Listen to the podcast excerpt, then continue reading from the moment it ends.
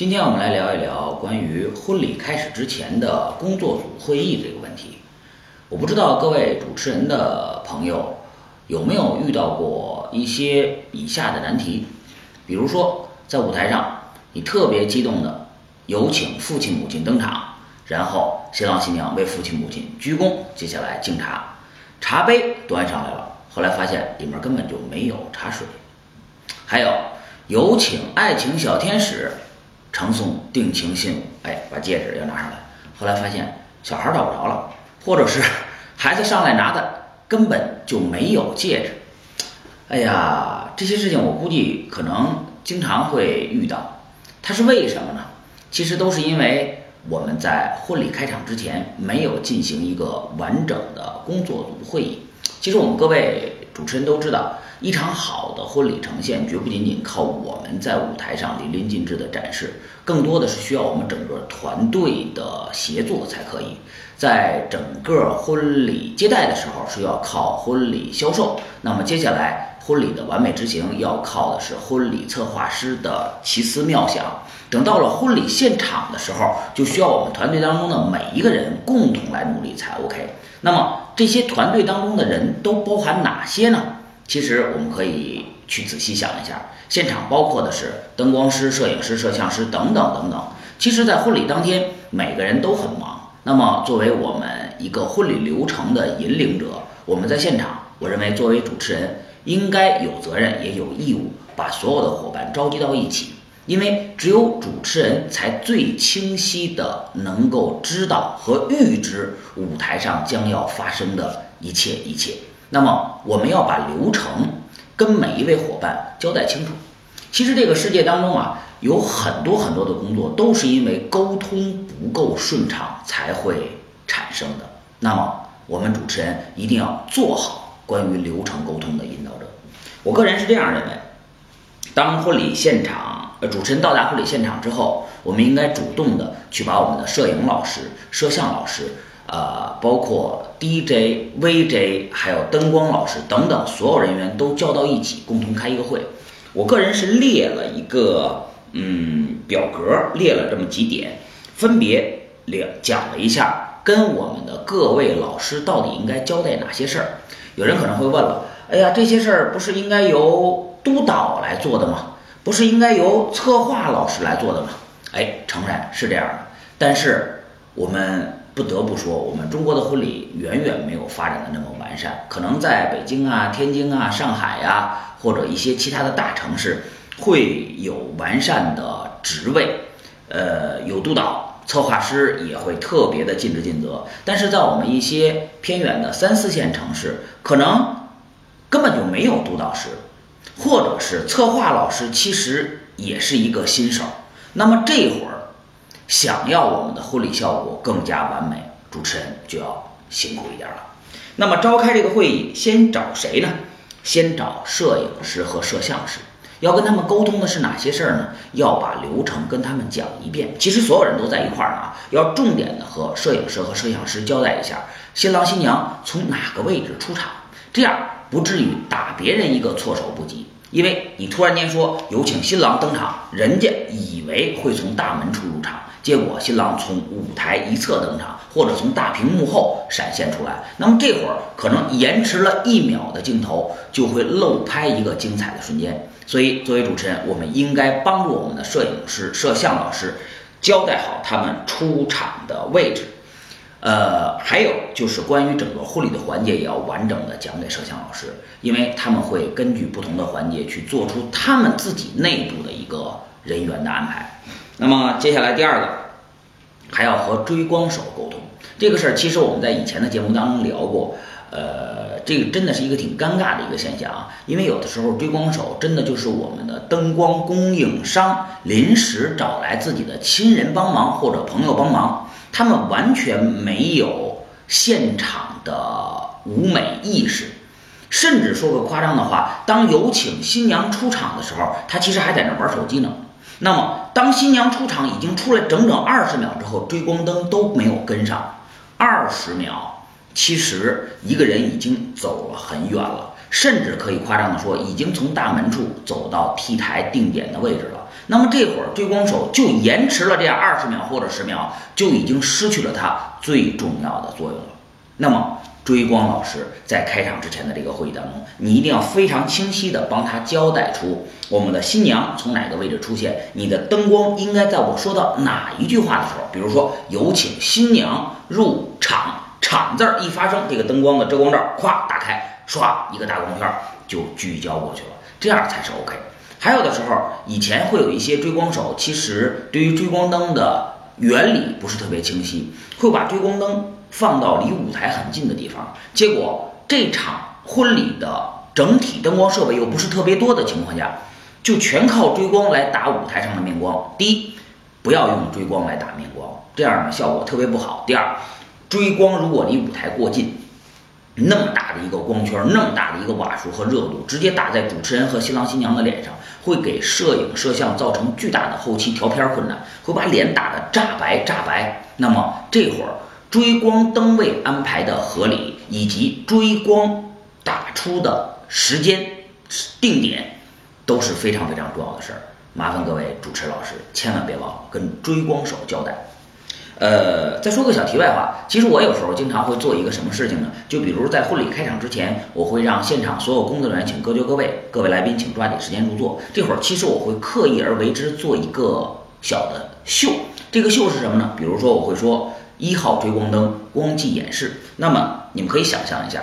呃，当我们整个大厅都已经黑暗下来之后，一号追光灯啪突然间打亮，冲着所有人扫这样一圈儿，这样一个光柱扫过，会给大家一种什么样的感觉？哇，真的电影要开始了，正式的节目、正式的演出要开始了，就是这样一道特别强烈的光柱，就会让所有人瞬间安静下来。二号追光灯光机演示，唰，两个两个光柱再扫一下，然后咵关掉，就是这么一个简单的动作，就真的会达到。现场来宾迅速的进场的效果，但是如果你不和追光老师交代，他可能还在那玩手机，在想：哎呀，我这个对象怎么就慌了呢？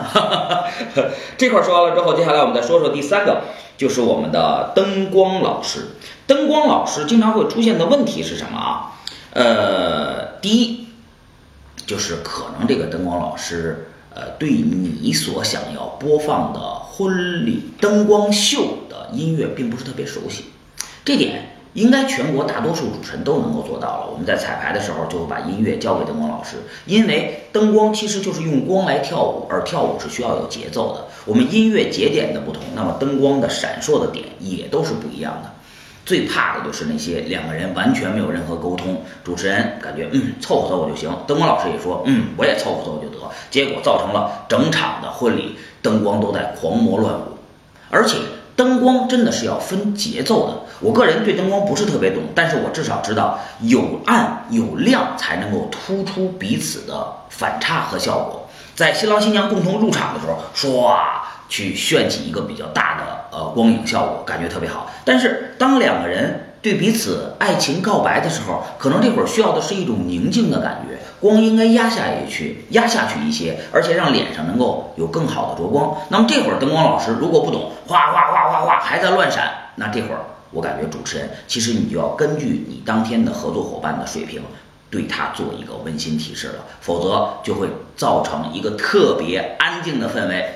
灯光在狂魔乱舞，还有会出现一个什么事儿呢？我有时候经常会在婚礼开场之前，当灯光秀完毕，刻意要求灯光老师把整场灯光拉黑五秒到十秒，然后灯光拉黑之后，我会先响起我开场白的音乐，让光未亮，但是月先起。音乐在一个整个黑暗的场景当中，就钻到所有来宾的耳朵当中，走到他们的心里。这其实是有一种叫先声夺人的效果。正是因为大家身处在黑暗的效果，才能够更好的去听进去音乐。就是这五秒到十秒的黑场，如果你不和灯光老师交代，那么很有可能灯光秀完毕之后，咵，他把整场灯光就给你推亮了，就失去了这样一个舞台特殊的效果。那么。可见沟通的重要性啊！对了，还说一个事儿，灯光也是我们经常会出现的。比如说，你想去做一个灯光秀，现在我们婚礼的装饰真的是越来越美了，会有很多龙珠录影灯。这个录影灯其实也是用电来控制的，它会照的整个 T 台更加的美丽。但是由于它这根线。大多数情况下是单独走的。那么当你做灯光秀的时候，人犯懒或者拔线不方便，就会造成你在灯光秀的时候，整个大厅并没有做到绝对的黑暗。那么没有这样底色的黑暗，就没有灯光秀的突出的效果。所以说这块儿是不是也要提前沟通一下呢？好了，说完灯光老师之后，我们接下来说一下音响老师和 DJ 老师。其实这两个人大多数情况下是分开的，为什么呢？因为音响老师更多的应该是酒店的工作人员，呃，或者是提供音响设备的人，而 DJ 师按照我们国内主持人的惯例，大多数是自己来带的。那么跟音响老师要沟通什么呢？第一，要沟通一下有几根音频线，因为我们现在的婚礼现场有时候不仅仅是一台笔记本，而是需要还有 VJ 的音频输出。那么如果只有一根线的话，那么没有办法的情况下，你需要在哪个环节迅速的拔线插到另外一个本上，然后再赶快还回来，都要提前对接好。还有更重要的是要试好麦克风。说到麦克风这事儿，我感觉真的是，如果有机会需要单独开一篇去好好聊一聊。呃，你们知道吗？就是我个人这些年的经验，就感觉在来宾没有到达之前，我们去试麦克风的这个音量，其实和婚礼真正开始。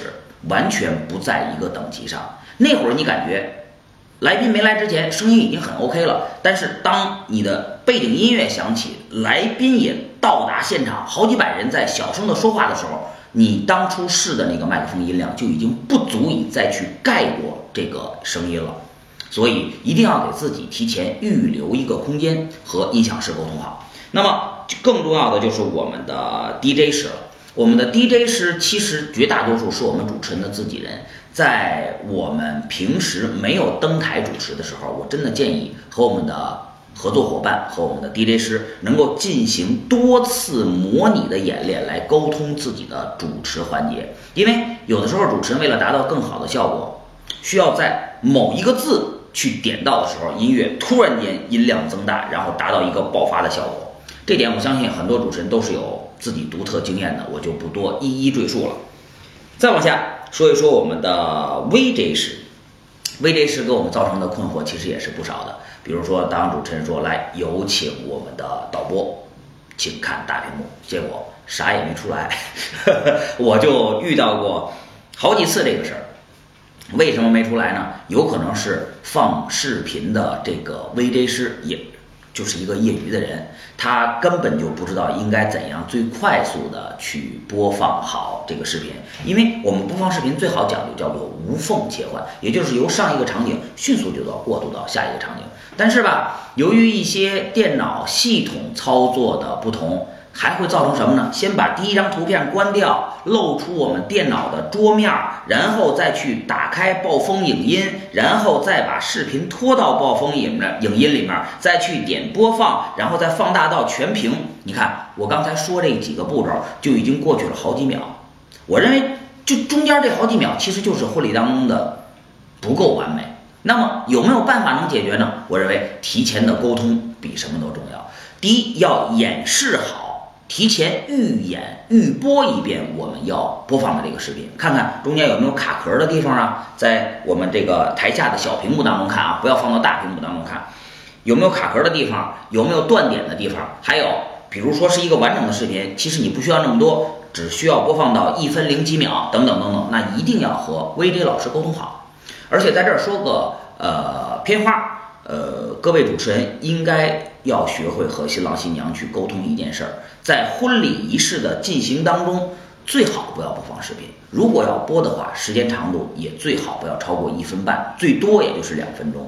我见过有很多新郎新娘去给我提意见，说啊，我花了好多钱，我精心的去制作了一个沙画，然后我要在婚礼当中去播放一下。呃，我当时也不太懂，我说行，结果就会造成什么？整个婚礼。被一个七八分钟的沙画生生的切断，我刚开始酝酿特别浓厚的那些感觉就这样没有了。等沙画完毕之后，我还需要再去铺垫情感。所以说，如果在婚礼当中要去播放视频，时长一定要提前和新郎新娘交代清楚。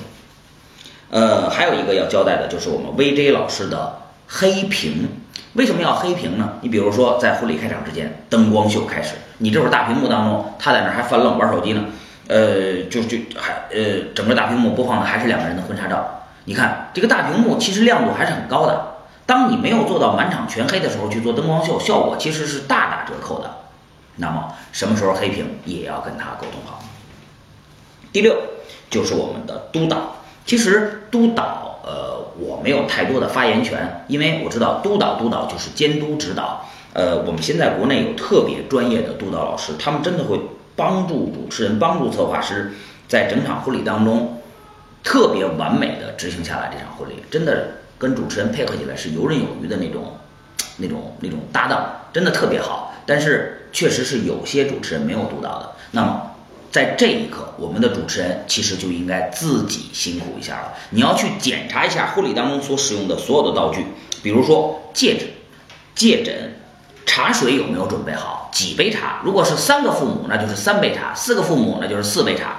然后酒啊，比如说需要全家起身跟所有来宾敬的高脚杯的红酒，还有一些特殊的道具。婚礼当中有时候会来一幅名人字画啊，或者送一副对联儿啊，或者是新郎新娘展示一个幸福的家字啊，一个合影啊，一个十字绣啊。这些我都遇到过，那么这些东西有没有放在了最方便登台的位置呢？让我们的伴郎伴娘或者策划师能够随手就拿到的位置，并且当主持人发完有请这个环节的时候，这个声音之后，马上这个道具能够在两秒之内就登台呢？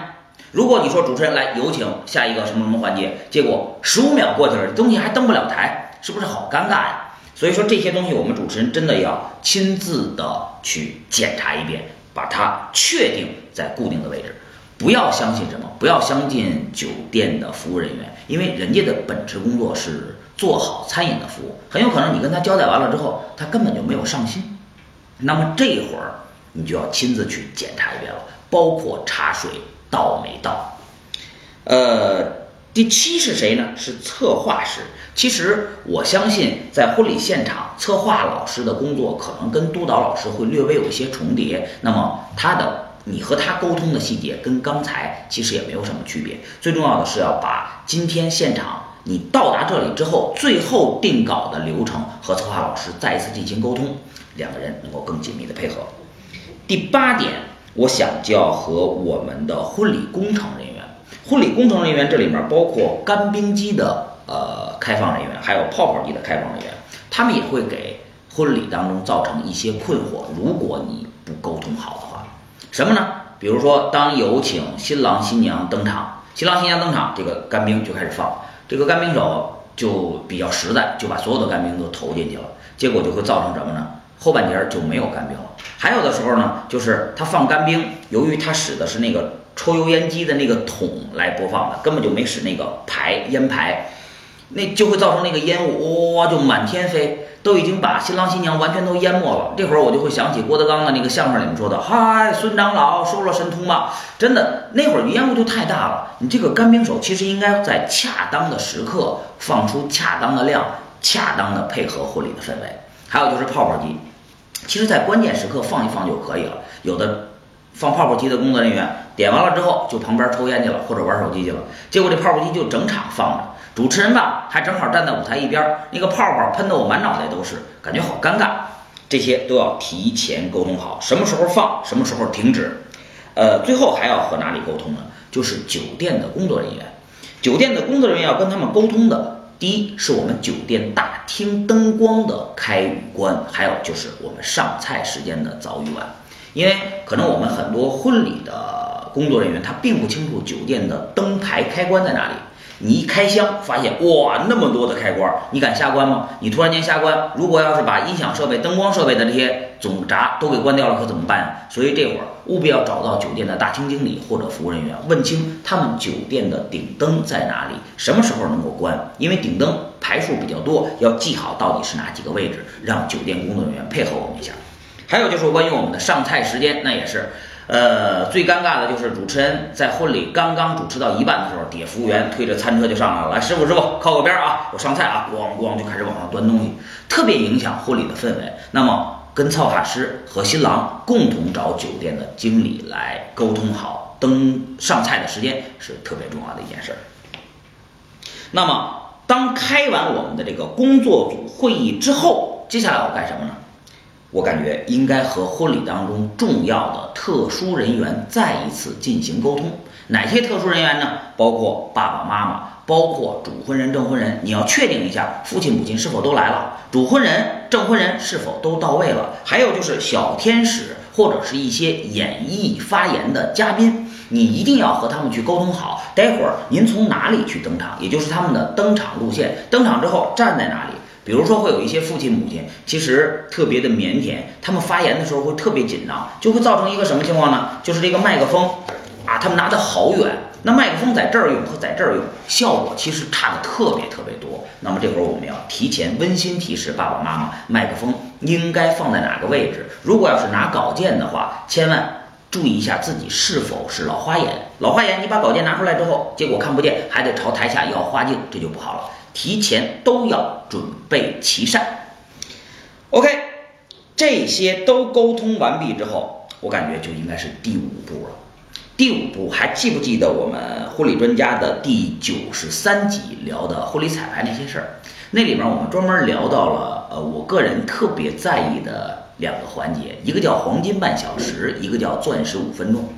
那什么是黄金半小时呢？其实就是在婚礼开场之前半个小时，把新郎新娘、伴郎伴娘再一次叫到一起。因为昨一昨天的彩排，他们可能会有一些遗漏，你要利用这个黄金半小时，再一次把他们的印象加深一下，这样才能够让婚礼更顺利。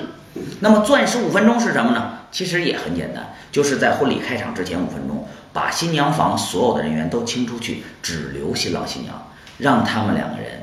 深情的不说话，望着彼此，这会儿他们一定会回忆起自己相识、相知、相恋的那些点滴，把情绪也酝酿的足够浓郁。OK，五分钟到了，请新郎新娘出来，婚礼开始了，婚礼的效果一定会更加精彩的。今天就和大家讲这么多，再一次回顾一下我们今天讲的。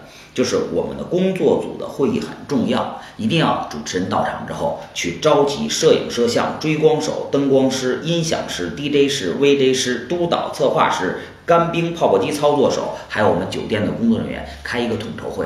不要感觉为难，也不要感觉这不是我的事儿。如果你能够更加辛苦的尽一下心，婚礼的效果好，受益最多的是谁呢？我想一定是我们的主持人。那么。感谢各位小伙伴的观看，今天是婚礼专家的，哇，第九十七集了，真的特别特别激动，呃，离我们的目标一百集还有三集整。婚礼专家不仅仅是一个。婚礼知识的平台，也是一个帮助主持人宣传推广的平台。现在我们主持人从业之路可能特别缺少宣传和推广，我们也愿意把平台开放出来，拥抱更多的主持老师，免费帮助大家进行宣传和推广。待会儿啊，我会把小专同学的微信号留在下方，想要和婚礼专家进行携手宣传推广的主持人老师，可以去加一下小专同学的微信，我们详聊。好了，感谢各位收看本期的婚礼专家，我们下周一再见。